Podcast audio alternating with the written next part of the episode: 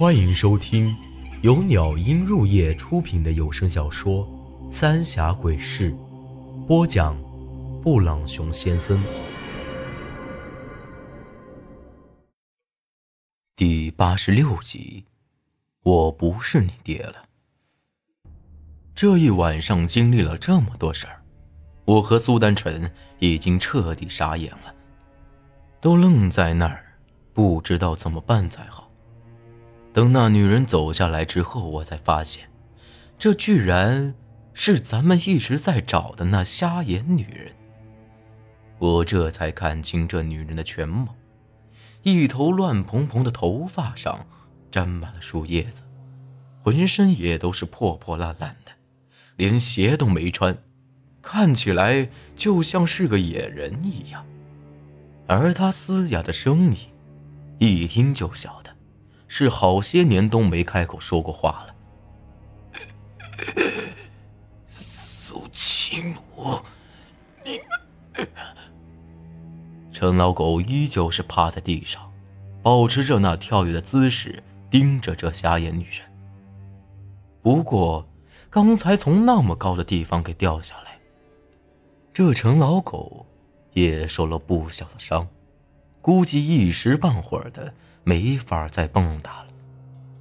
苏青木，苏丹晨，难道这瞎眼女人也是苏家的人？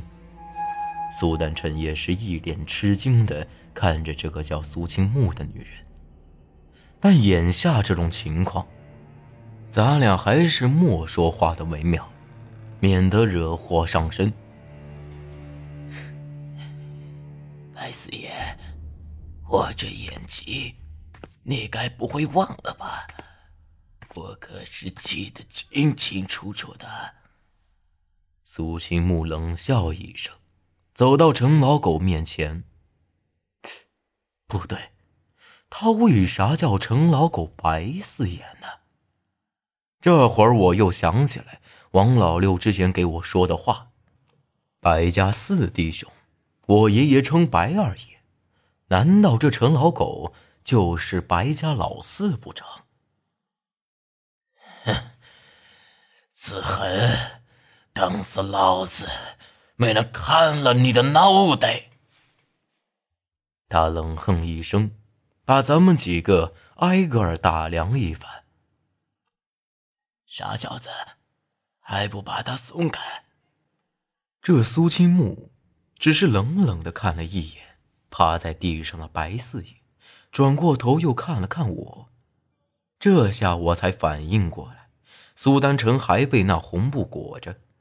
不过这会儿我总算是放心了，虽然不晓得眼前这三个人到底是搞什么鬼，但咱俩的小命儿总算是暂时保住了。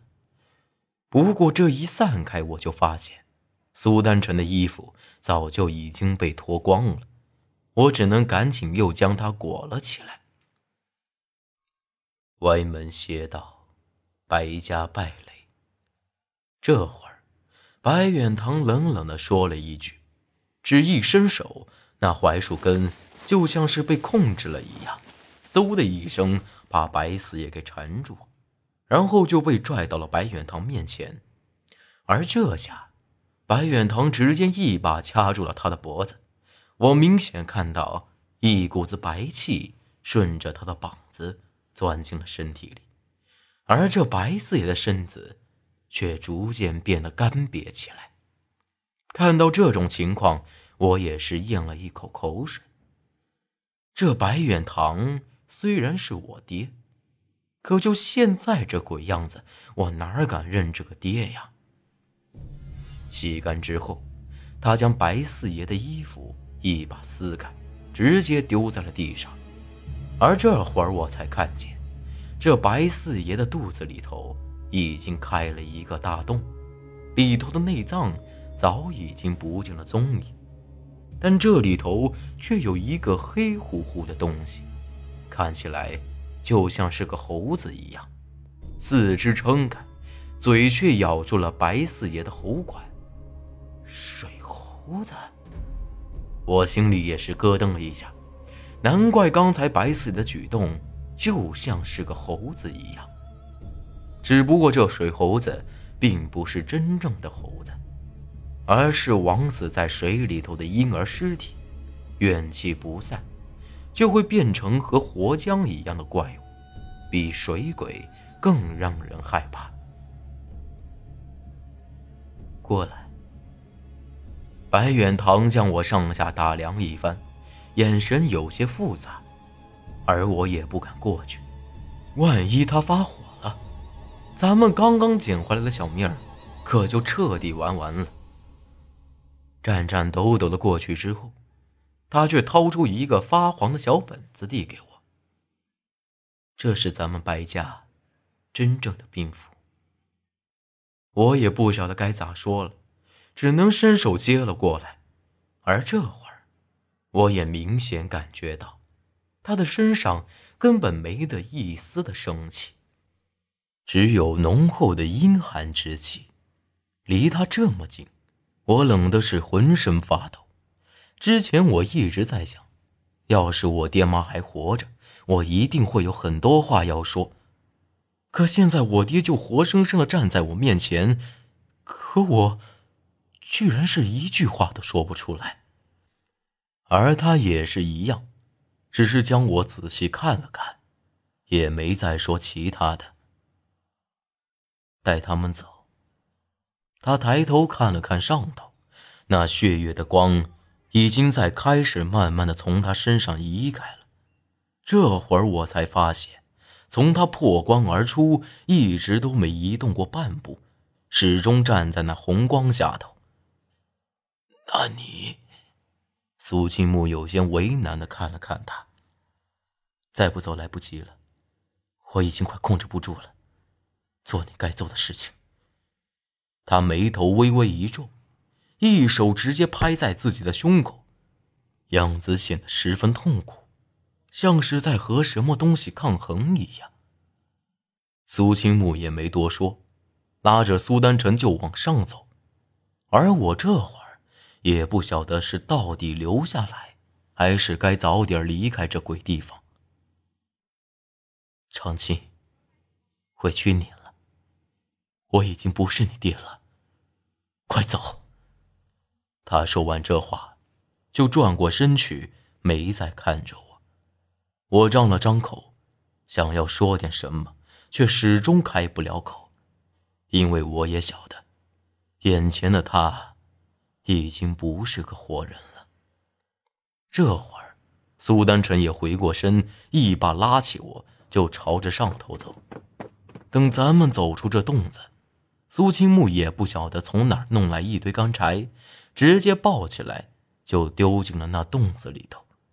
之后，又从那烧着的火堆里抽了一根柴，直接丢了下去。不多一会儿，这下头。就传来噼里啪啦的声音。这下头的火苗子就像是见了油一样，直接冲了出来。很明显，我爹在下头用了啥子方法才会烧得这么旺。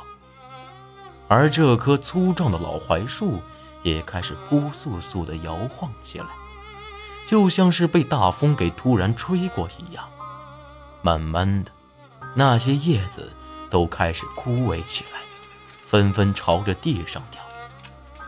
我自然晓得，他这是要把自己给活活烧死。